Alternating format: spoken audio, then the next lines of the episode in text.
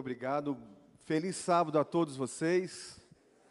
Nós queremos cumprimentar também aqueles que estão nos acompanhando em casa. É sempre uma alegria poder ter você aqui conosco também em nosso culto. Essa não é a primeira vez que eu venho aqui à Igreja Central de Sorocaba, mas para pregar é a primeira vez. E eu me sinto muito feliz, muito honrado. Estou feliz pelo desafio que Deus colocou em minhas mãos de estar aqui em Sorocaba coordenando o Ministério Jovem para todo o sudoeste de São Paulo.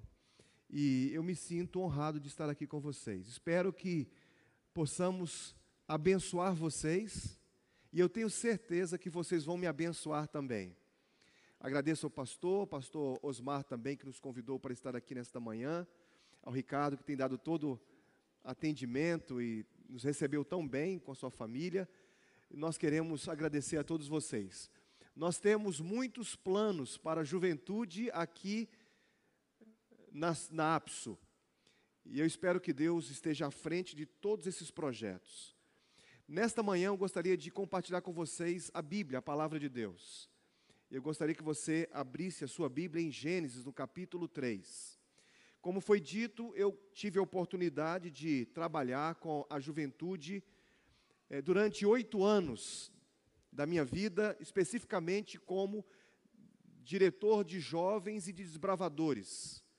Eu tive a oportunidade, como foi dito pelo pastor, trabalhar na União Norte Brasileira. Eu morei em Belém do Pará. E ali coordenava os trabalhos em todo o estado do Pará, mas também coordenava os trabalhos dos jovens desbravadores no Maranhão e no Amapá. Então eu tinha cinco pastores que coordenavam o trabalho do Ministério Jovem ali naquela região, e eu coordenava o trabalho como uma espécie de um tutor, de um, um líder da união ali, representando os trabalhos da igreja nessa área. Mas eu tive a oportunidade também de trabalhar na Associação Paulista Sul, que tem sede ali no Capão Redondo. Moramos ali durante 12 anos naquela região. Ali fui pastor distrital, fui pastor também de jovens. E estar voltando à área é uma alegria muito grande para mim. Sei que é um grande desafio e eu peço que vocês orem para que Deus me ajude e me use nesse ministério tão desafiador. Bom, todos encontraram então a passagem, Gênesis 3. Nosso tema, nosso título desta manhã, Mentiras no Éden. Os seres que foram criados por Deus foram dotados de livre arbítrio. E não existe felicidade sem livre arbítrio. As pessoas são livres para escolher amar ou não amar. A maior prova de que Deus nos ama é o fato de que nós podemos rejeitá-lo. E isso não vai mudar o amor dele para conosco. Eu posso rejeitar a Cristo, eu posso não querer amá-lo, isso não vai mudar o que ele sente por mim, porque Deus é amor. E Lúcifer foi criado também por um ato de amor. Porém, Lúcifer decidiu não amar. Qualquer um de nós também tem a oportunidade e o direito de não amar. Lúcifer fez essa escolha. Ele não quis amar. Ele quis seguir o mal e o egoísmo. Lúcifer só pensava em si. Ele queria ter liberdade. Ele não queria adorar a Deus. E Satanás ele é chamado, de acordo com João no capítulo 8, verso 44, ele é chamado de o pai da mentira. Lá em Apocalipse, capítulo 12, verso 9, é dito assim que ele engana todo mundo. Esse é o trabalho de Satanás. A Bíblia diz assim, de acordo com Apocalipse capítulo 20, que ele vai ficar preso por mil anos nessa terra, porque como o trabalho dele é o engano e a mentira, ele não vai ter ninguém para enganar, porque todos estarão mortos, e aqueles que morreram e ressuscitaram estarão com Jesus no céu. A Bíblia fala que Satanás, ele sustentou e procura sustentar até hoje três mentiras desde o Éden. E por falar em mentira, e por falar em diabo, e por falar em Satanás, e e o que ele procura fazer com os seres humanos, há uma história de uma senhora que dizia acreditar em Deus. Ela era uma pessoa simples, estava inclusive passando por necessidades, estava fazendo uma entrevista, ou sendo entrevistada num programa de uma rádio, e ao ser entrevistada, ela dizia assim que ela acreditava em Deus. E Deus estava cuidando dela o tempo todo, e mesmo passando necessidades, ela sentia que Deus cuidava dela. E por isso ela acreditava em Deus. Ela sentia que Deus, nos momentos mais difíceis da vida dela, cuidava dela. E um ateu que estava ouvindo a rádio, ao ouvi-la dizer que ela cria em Deus, ele resolveu fazer algo com aquela mulher. E ele disse assim: Eu vou provar para essa mulher que Deus não existe. Vou mostrar para ela que o que ela pensa é algo errado. Deus não existe. As coisas desta vida aqui acontecem de forma natural. Não há uma intervenção de Deus na vida dos seres humanos. Como ele era dono de um grande supermercado, ele pediu os seus empregados para ir até a, até a sua sala e disse assim: Olha, eu quero que vocês possam ir ao meu supermercado, eu quero que vocês recolham lá alimentos suficiente para um ano inteiro de trabalho, um ano inteiro de, de cestas básicas. Quero que vocês peguem todos os produtos, quero que vocês coloquem no caminhão, vocês vão levar para uma mulher, ele procurou saber o endereço daquela mulher, onde ela morava. Quero que vocês levem para uma mulher e vocês vão colocar todos os produtos em frente à sua calçada. Descarreguem o caminhão e vocês vão bater campainha na casa dessa mulher. Quando ela abrir a porta e ver os produtos que estão ali, ela vai fazer uma pergunta ela vai perguntar assim: Mas afinal, quem foi que trouxe isso para mim? Vocês vão dizer para ela assim: Foi o diabo. Os empregados acharam um pouco estranho aquilo, mas era uma ordem do patrão. Fizeram o que o patrão pediu, chegaram na porta daquela mulher, descarregaram todos os produtos, os alimentos que ali estavam no caminhão e foram lá, bateram a campainha. Quando bateram a campainha, a mulher abriu a porta e quando viu aqueles produtos ali em frente à sua calçada, ela deu um sorriso no canto das orelhas e começou a correr em direção às caixas, pediu aos seus filhinhos que viessem também para ajudá-la, e ela pegava as caixas de mantimento, levava para dentro da sua casa, voltava correndo, pegava uma outra caixa, se dirigia à sua casa novamente, e ela fez algumas viagens levando e trazendo. Ou melhor, levando para casa e voltando para pegar mais mantimentos. E aqueles homens queriam que ela perguntasse, mas ela não perguntou, ela simplesmente foi pegando os mantimentos e colocando para dentro de casa. E numa dessas idas e vindas, um daqueles homens disse assim: Mas afinal de contas, a senhora não vai querer saber quem foi que enviou isso para você? Ela disse assim: Eu não quero nem saber. Porque quando uma coisa é de Deus, nem o diabo atrapalha. Amém, irmãos queridos? Quando uma coisa é de Deus, nem o diabo atrapalha.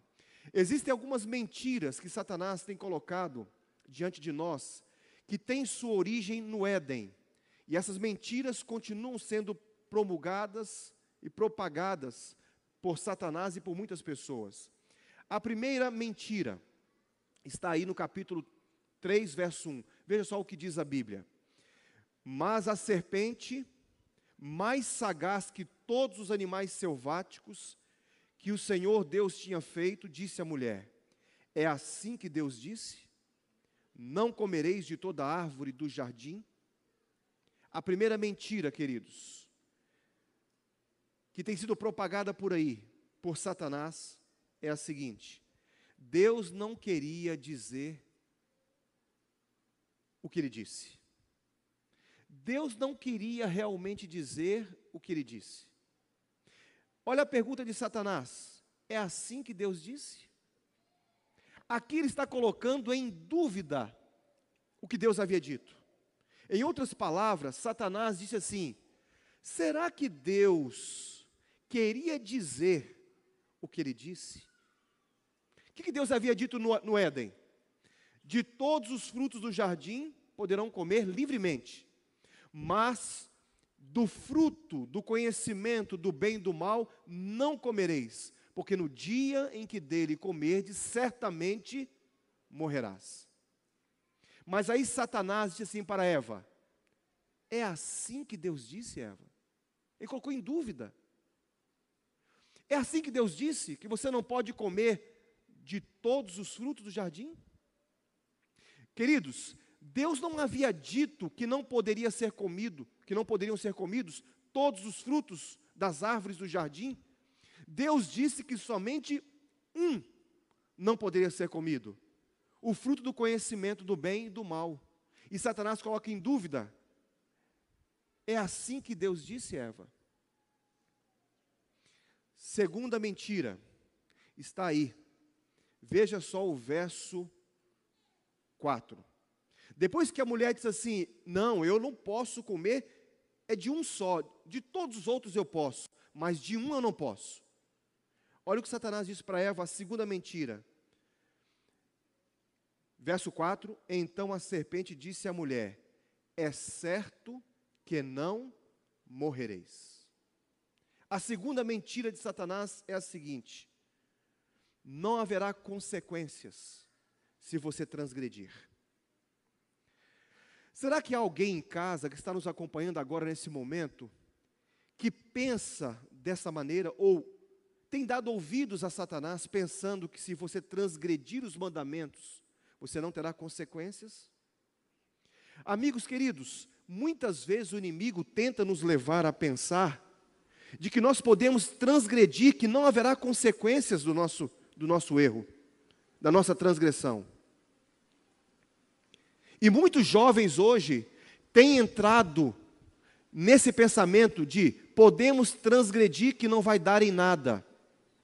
Uma crença fácil de que eu posso transgredir e Deus vai me aceitar assim como eu sou e assim como eu estou. Mas a Bíblia dizia claramente que a alma que pecar, essa morrerá. Essa é a segunda mentira de Satanás. Você pode transgredir, você não vai ter consequências. É certo que não morrereis. Terceira mentira. Deus é um arbitrário. Deus não está preocupado, ele é um tirano. Ele não está preocupado com a felicidade dos seres humanos. Ele é um Deus que permite que as pessoas sofram. Será que eu estou falando nesta manhã para alguém aqui que sente que Deus não é o bondoso benfeitor dos seus filhos aqui na terra? Ele é um Deus distante. Talvez eu esteja falando nesta manhã, queridos, para alguém que esteja com um diagnóstico e que está com uma doença incurável. Talvez esteja falando para alguém que esteja com um problema na sua família, alguém com um problema conjugal, está distante de alguém que ama, e você não pode estar perto dessa pessoa, e você está sofrendo, e talvez você esteja questionando a Deus: por que, Senhor? Por que, que essas coisas estão acontecendo comigo? Talvez você esteja passando por um problema que você jamais imaginou passar na sua vida. Que você jamais imaginou que teria que lidar, mas você está enfrentando esse problema. E isso está tirando o seu sono. Você não consegue dormir. Você está desanimado na fé. Você não sente vontade de ter comunhão com Deus. Porque Satanás tem colocado em sua mente que Deus é um Deus arbitrário que é um Deus tirano, que não se preocupa com os seus filhos, os criou e os abandonou. E na hora que mais você precisa, ele parece não estar perto. Você já foi tentado a duvidar do amor e do cuidado de Deus? Você já percebeu como é a estratégia de Satanás? Satanás diz assim: é assim que Deus disse? Aqui há uma dúvida. É como se Satanás dissesse assim: a palavra de Deus é questionável. Hoje, queridos, diante de tudo que nós estamos vendo, o que está acontecendo no mundo, esse livro sagrado, a Bíblia, tem sido atacado de forma como eu nunca vi em toda a minha vida até aqui. Esse livro tem sido atacado de todas as maneiras. A palavra de Deus. É como se Satanás dissesse assim: é assim que Deus disse? Será que realmente Deus está dizendo isso? Será que realmente é isso que Deus realmente queria dizer? Eu acho que nós precisamos reinterpretar a Bíblia. Porque talvez o que está na Bíblia não seja realmente o que ele queria dizer, mas foi o que os homens colocaram. Estão colocando a Bíblia em xeque, estão questionando a autoridade e a inspiração plenária da Bíblia. Algumas coisas nós podemos acreditar, outras nós não podemos acreditar, porque não podemos provar.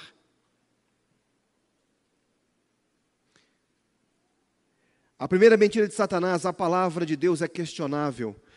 Alguns de vocês já devem ter ouvido algo a respeito de um método científico chamado alta crítica. Aqueles que estudaram teologia sabem o que estou falando. É um método científico, exegético, que procura analisar, avaliar a data, a autoria, as circunstâncias em que um livro sagrado foi escrito. E a grande ênfase desta metodologia é provar cientificamente que tudo aquilo que foi relatado aconteceu. E se não aconteceu, ou melhor, se você não pode provar cientificamente que aconteceu, então nós não podemos acreditar que seja verdade. Então ele diz assim: isso é apenas uma simbologia, é apenas um mito para ensinar uma outra verdade. Esse método explora análise histórico-cultural, as questões literárias, arqueológicas e geológicas e se a gente pode provar o que a Bíblia está dizendo, então isso aconteceu. O problema é que a alta crítica não considera o elemento milagre. Os milagres da Bíblia não podem ser provados, logo, são mitos. A ressurreição de Lázaro é um mito, porque não se pode provar a ressurreição. Aquele momento em que Elias orou e fogo desceu do céu para consumir o sacrifício diante dos profetas de Baal, isso não pode se provar cientificamente. Então, é simplesmente uma história, um mito para ensinar alguma verdade. Eles não acreditam, a alta crítica não acredita na inspiração plenária da Bíblia. Logo, se a Bíblia não é plenamente inspirada, então ela não pode ser confiável.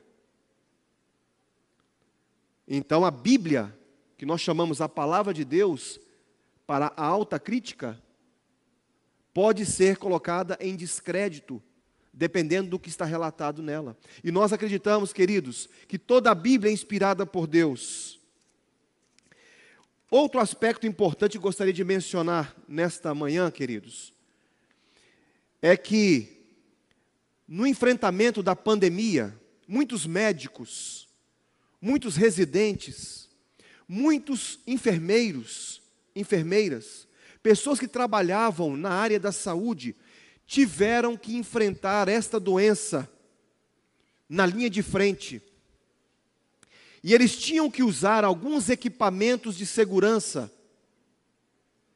E muitos desses profissionais de saúde foram para os hospitais, foram para as UBSs, foram para vários lugares, hospitais de campanha, sem os devidos equipamentos de proteção.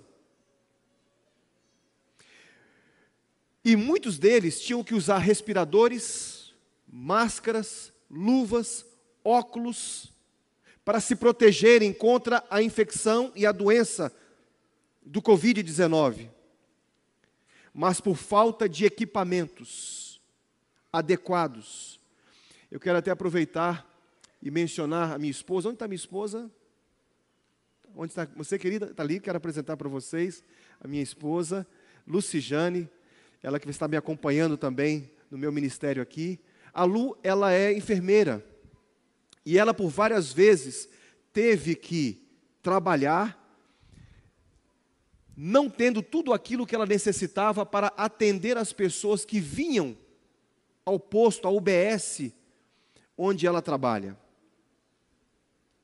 E muitos profissionais de saúde foram contaminados e alguns deles morreram porque não estavam devidamente equipados.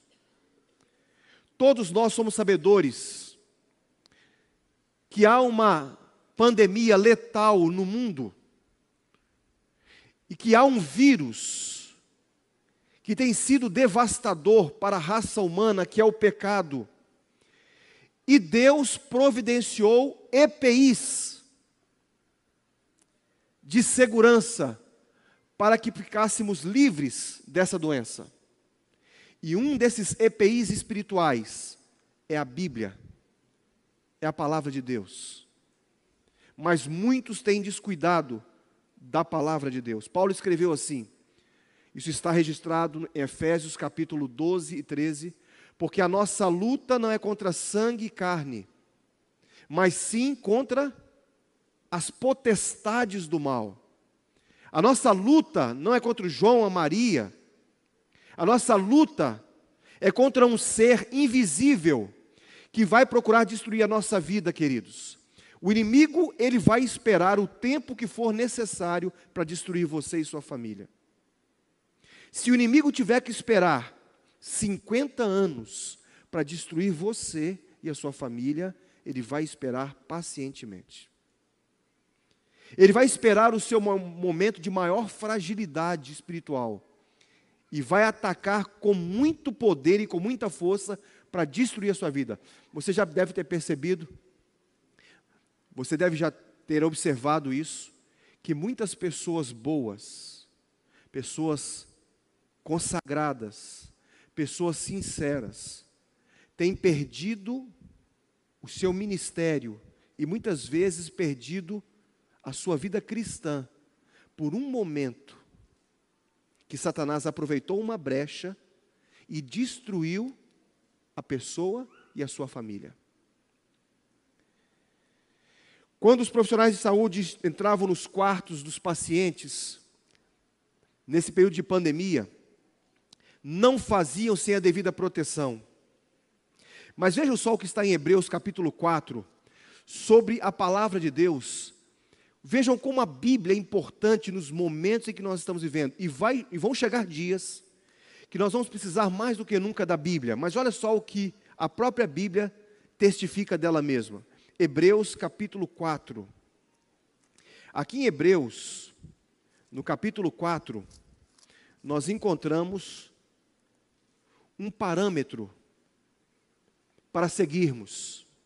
Diz aqui Hebreus capítulo 4, o verso 12 diz assim, Hebreus 4, verso 12: Porque a palavra de Deus é viva e eficaz, e mais cortante do que qualquer espada de dois gumes, penetra até o ponto de dividir alma e espírito, juntas e medulas, e a última parte que é a mais importante, e é apta para discernir os pensamentos e propósitos do coração. Queridos, a Bíblia diz assim que a Bíblia é como uma espada de dois gumes, que corta juntas e medulas. E diz assim que ela é apta para discernir os pensamentos e propósitos do coração. Eu pergunto para você: Se a Bíblia ela é capaz de discernir os propósitos do nosso coração, outras traduções de, de algumas Bíblias diz assim, ela é apta para julgar. Tem alguém aqui que na sua Bíblia tem a tradução julgar? Ok? Temos aqui. Julgar os propósitos do nosso coração. Queridos, hoje o que está acontecendo, sabe o que é? Hoje não é a Bíblia mais que está julgando os propósitos do nosso coração. Hoje o que está julgando os propósitos do nosso coração somos nós mesmos. O ser humano já não quer saber o que a Bíblia fala. Não é a Bíblia que determina, não é a Bíblia que julga o que é certo e o que é errado. Hoje quem julga o que é certo e o que é errado é o eu. É eu que reinterpreto a Bíblia de acordo com aquilo que eu vivo. Existe uma filosofia moral chamada humanismo.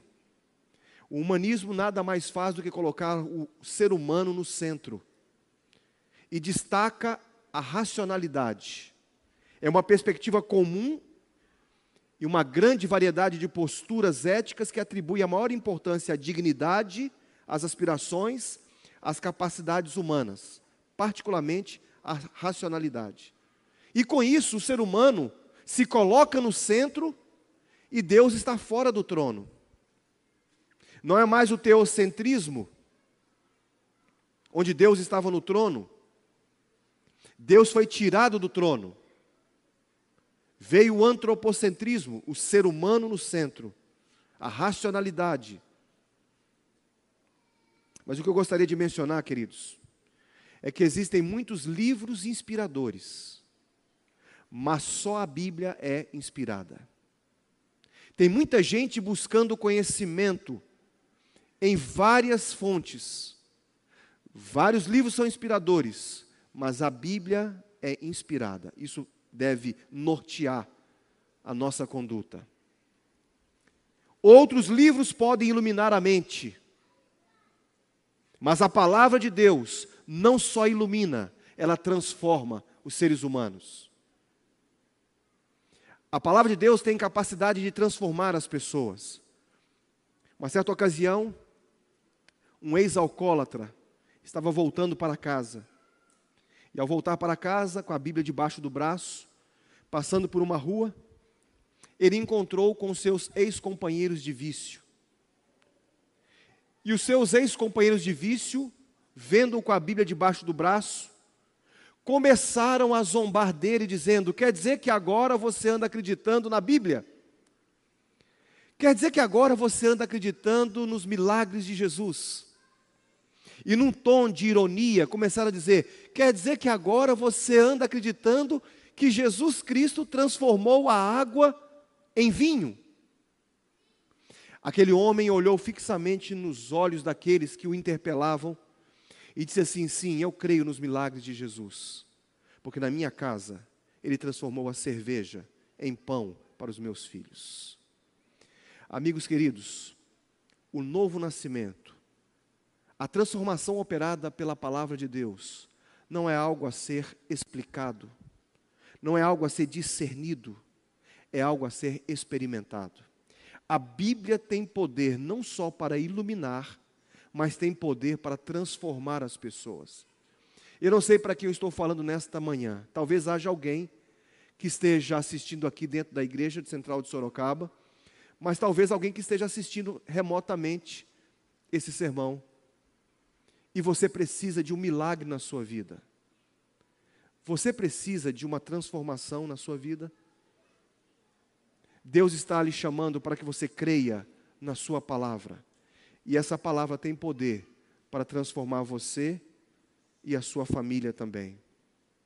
Queridos, ou nós acreditamos que a Bíblia é a palavra de Deus, ou então ela é simplesmente um conto de fadas ou histórias da carochinha. A Bíblia diz assim que Satanás mencionou para Eva, é certo que não morrereis. Existem muitas pessoas hoje que estão dizendo assim: nós podemos transgredir, porque não vai dar em nada. Ele disse para Eva que ela não morreria se transgredisse. Satanás tem colocado isso na mente de vários jovens. Sabe qual que é o grande problema? Aliás, essa mentira de Satanás no Éden, que foi uma das três mentiras, ela envolve uma grande verdade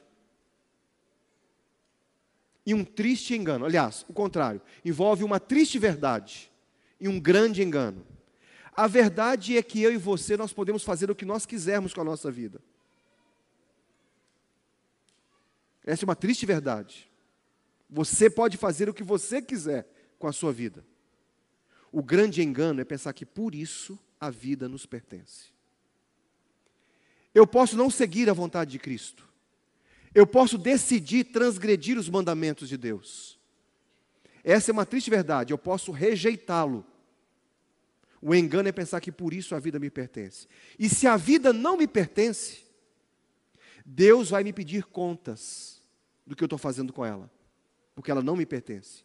Eu sou simplesmente um administrador da vida que Deus me concedeu. Esse engano de Satanás nada mais é do que justificar a transgressão. Cuidado, amigos. Às vezes nós passamos o tempo todo justificando os nossos pecados. A transgressão trouxe consequências nefastas para o universo inteiro: doenças, mortes, depressão. As pessoas estão cada vez mais tristes, angústia entre as nações. A Bíblia diz assim que haveria um tempo que haveria perplexidade entre as nações. Eu creio que esse mundo já está nessa fase de estarmos vivendo no mundo de perplexidades.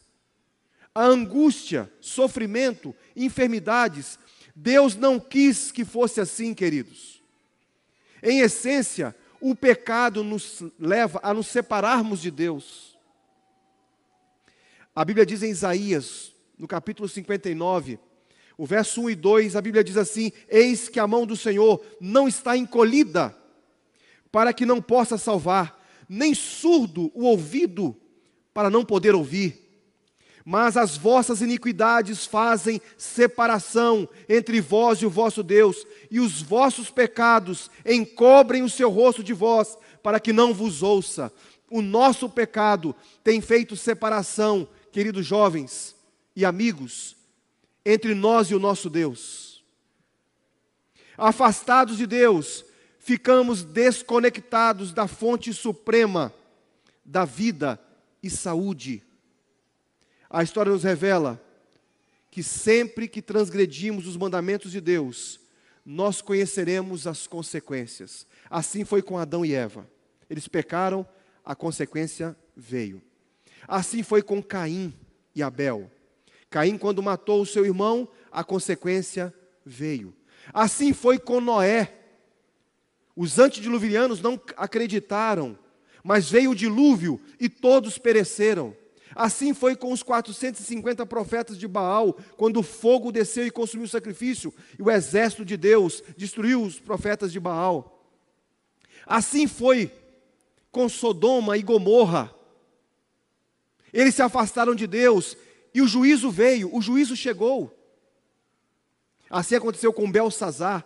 Belsazar, na sua última noite de independência em Babilônia, foi achado em falta quando ele foi pesado na balança de Deus.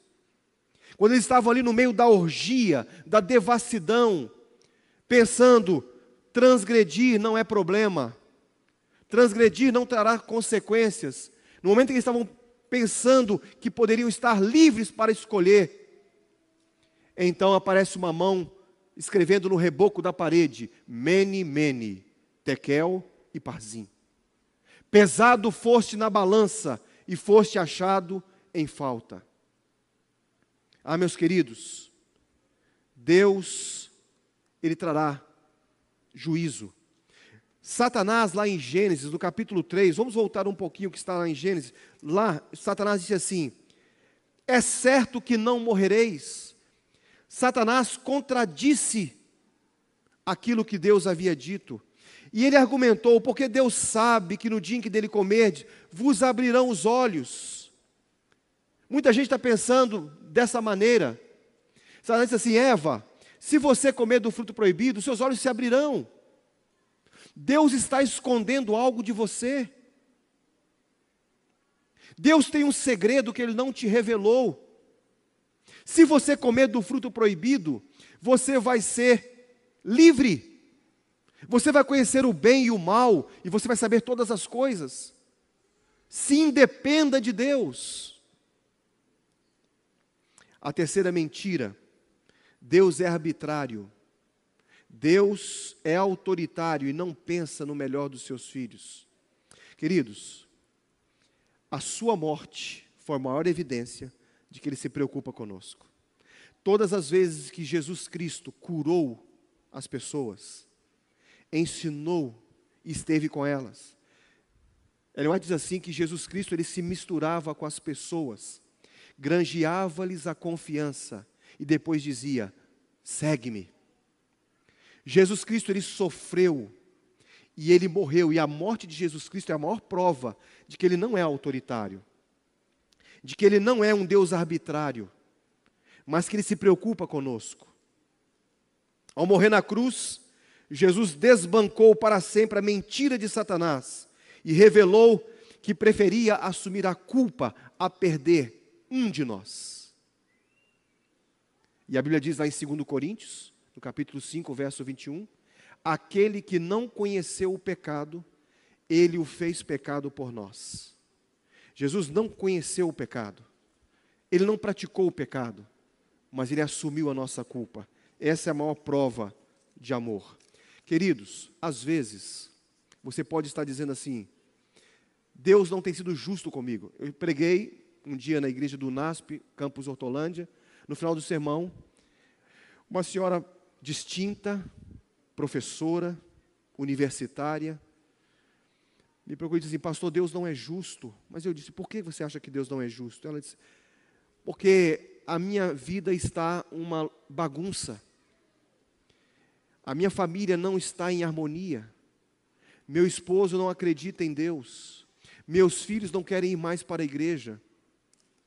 Eu estou sofrendo em depressão. Eu oro e peço a Deus para que Ele me ajude, e eu não sinto Deus agindo em minha vida. Parece que Ele não me ouve, parece que Ele está atrás das nuvens, e Ele não me ouve, não me atende. Queridos, o fato de eu não sentir, não quer dizer que Ele não esteja comigo. Muitas pessoas questionam a Deus porque estão passando por problemas e dificuldades. Você está passando por algum problema sério na sua vida? Você já chegou a um ponto de duvidar de que Deus te ama? Deixa eu dizer uma coisa para você. O que você pensa a respeito de Jó? Jó, quando ele foi acometido de uma doença terrível, ele era culpado pelo que ele estava sofrendo? Diz a Bíblia assim que no momento em que Deus permitiu, Satanás saiu de diante da presença de Deus e colocou sobre Jó chagas malignas. E no momento em que ele foi acometido de doenças, Jó sofreu, muito provavelmente, mais do que todos nós que estamos aqui. Jó recebeu uma doença. E as pessoas o julgavam dizendo: Jó, você é culpado, Jó. Às vezes nesse mundo nós passamos por problemas e aflições. Às vezes passamos por lutas e por problemas que jamais imaginaríamos passar. Talvez eu esteja falando aqui para uma mãe ou para um pai que está sofrendo por causa do seu filho. Ou quem sabe uma, uma jovem casada que está desesperada porque está vendo o seu casamento ruir. Jó não era culpado. Eu quero dizer para você, querido amigo, não se culpe, porque muitas vezes as pessoas boas também sofrem. Porque há um inimigo que está tentando destruir as nossas vidas. Há um inimigo que quer destruir as nossas famílias. Me, me perdoe. Há pessoas que estão sofrendo nesse mundo e que não têm culpa porque, porque estão sofrendo. Há pessoas que estão sofrendo por causa das suas transgressões. Porque não tem como você transgredir e não ter as consequências. Nós vamos sofrer as consequências dos nossos maus atos, dos nossos pecados, aqui na terra, enquanto estivermos aqui. Mas há pessoas que estão sofrendo, que não têm culpa por estarem sofrendo, e nem por isso Deus, Ele deixa de ser amor. Deus nunca quis isso para nós. Deus nunca quis sofrimento, nunca quis pandemia, nunca quis problemas no relacionamento. Deus nunca quis que você passasse o que você está passando. Mas pessoas boas sofrem. Jó perdeu a sua família. E ele não tinha culpa nenhuma, mas ele perdeu a sua família, ele perdeu os seus filhos. Mas ele não tinha culpa, queridos. Ao relatar a experiência de Jó, as Escrituras declaram: Então Satanás saiu da presença do Senhor e feriu a Jó com tumores malignos, desde a planta do pé até o alto da cabeça. Deus nem sempre intervém para impedir os ataques de Satanás, mas ao longo de todo o tempo, Ele está conosco. Ele está aqui para nos fortalecer, para nos animar, para nos apoiar. Com frequência, é nos momentos mais difíceis da nossa vida que nós nos aproximamos de Deus. Foram nas madrugadas que eu me ajoelhei diante de Deus, e você também. E ali nós sentimos o cuidado de Deus para conosco. São nos momentos de maiores lutas que nós mais buscamos. Deus permite que algumas coisas aconteçam conosco para nos livrar de vírus. O principal deles e o mais letal, o vírus do pecado. Ele está nos preparando para uma cura definitiva. A peste na Bíblia, muitas vezes, ela é apresentada com alguns significados. Um deles é simplesmente a doença, como foi o caso de Jó.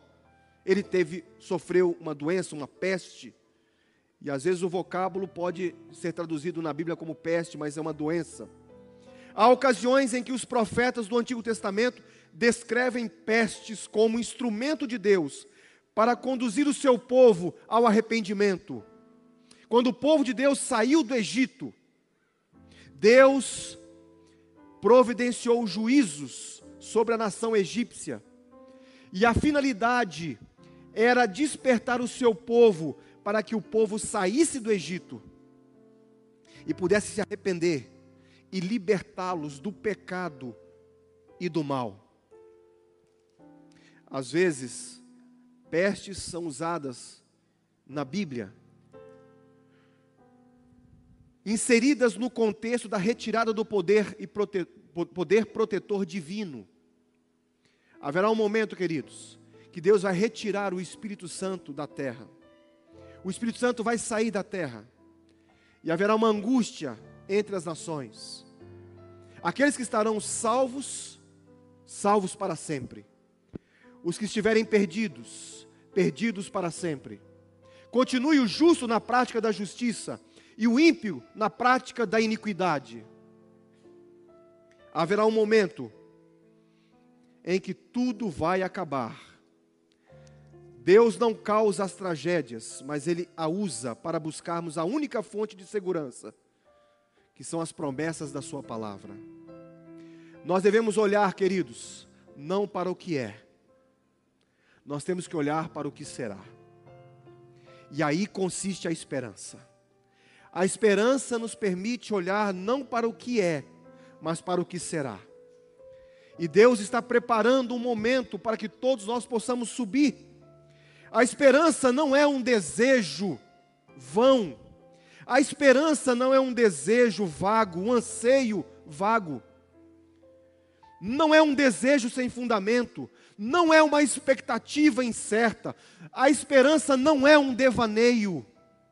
A esperança, queridos,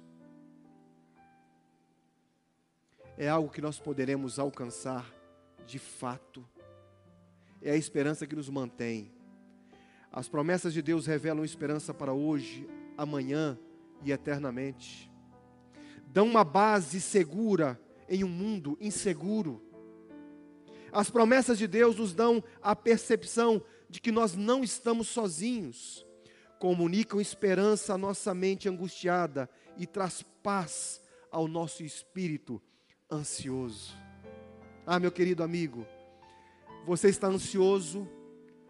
Querida amiga, você está ansiosa nesta manhã? Confie em Deus. O livro missionário desse ano tem uma citação do pastor Mark Feeling que diz assim: Embora possamos enfrentar desafios e a vida não seja como planejamos ou desejamos, as promessas de Deus são certas. Nossa felicidade não é baseada na ideia ilusória de que nada de mal nos acontecerá. Não é fundamentada no sonho mítico de que cada dia é mais fascinante que o anterior. Às vezes coisas ruins acontecem com pessoas boas. Por isso nós temos a esperança de que um dia estaremos com Jesus. Há alguém nesta manhã que gostaria de se colocar nas mãos de Deus e dizer assim: Senhor, eu tenho muitas vezes me atrapalhado e tenho ouvido as mentiras de Satanás pensando que talvez Deus não tivesse dito o que disse, talvez pensando que a transgressão não vai trazer consequências para a minha vida espiritual e eu tenho cometido um pecado de forma deliberada em minha vida. Talvez eu esteja falando para alguém agora, nesse exato momento, que esteja questionando o amor e o cuidado de Deus, dizendo: Deus é arbitrário, Deus não se preocupa conosco, Ele não está preocupado com a nossa felicidade. Se você está vivendo uma situação como essa, ore a Deus, converse com Ele agora, e peça para que Ele possa falar ao seu coração, e possa lhe fazer entender o real sentido do amor. Eu gostaria de orar com vocês nesta manhã, e com você que está em casa também. Deixa eu dizer uma coisa para você. Eu quero fazer uma oração especial nesta neste encerramento do sermão, mas eu só quero orar por algumas pessoas em especial nesta manhã. Nem todos vão se levantar naturalmente, porque essa oração era uma oração específica. Eu quero orar por um pai que está angustiado nesta manhã, por uma mãe que está aflita, porque não consegue resolver algum problema do seu filho ou da sua filha. Quero aqui falar e orar por um filho que não está conseguindo encontrar uma resposta para os anseios mais profundos da sua alma. Para alguém talvez que esteja longe de Cristo, abandonou a fé, abandonou a crença na Bíblia e não consegue mais acreditar que a Bíblia é a palavra de Deus. Alguém que está sofrendo por causa de uma notícia que recebeu,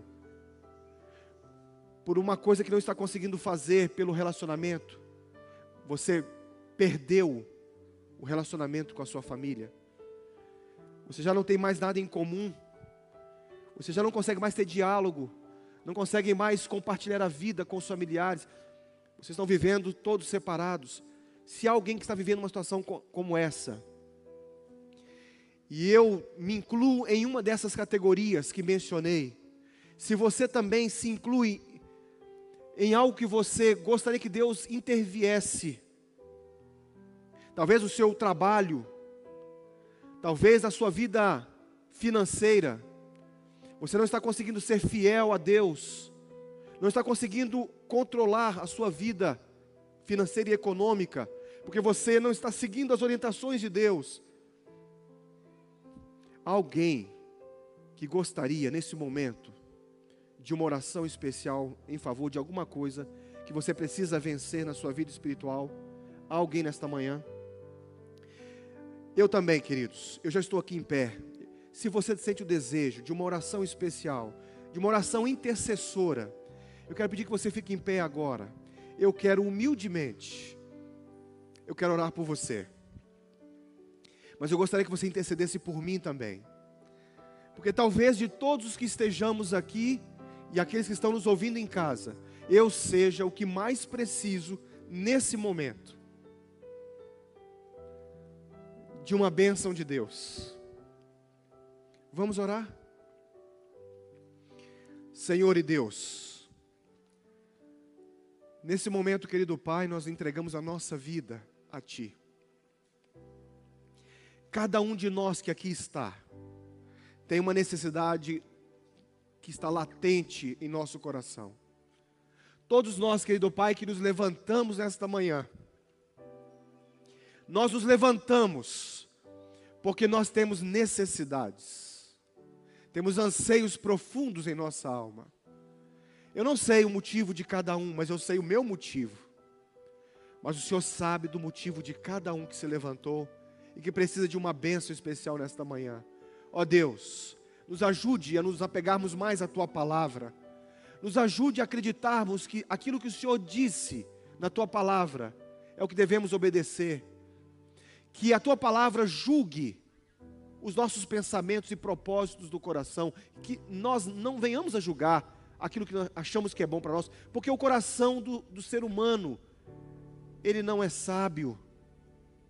Nós não podemos confiar no coração do homem, porque ele é enganoso. Nós não podemos confiar no nosso coração. Ó oh Deus, nós não queremos transgredir a tua palavra, porque sabemos que consequências poderão vir, e o Senhor sabe o que é melhor para nós.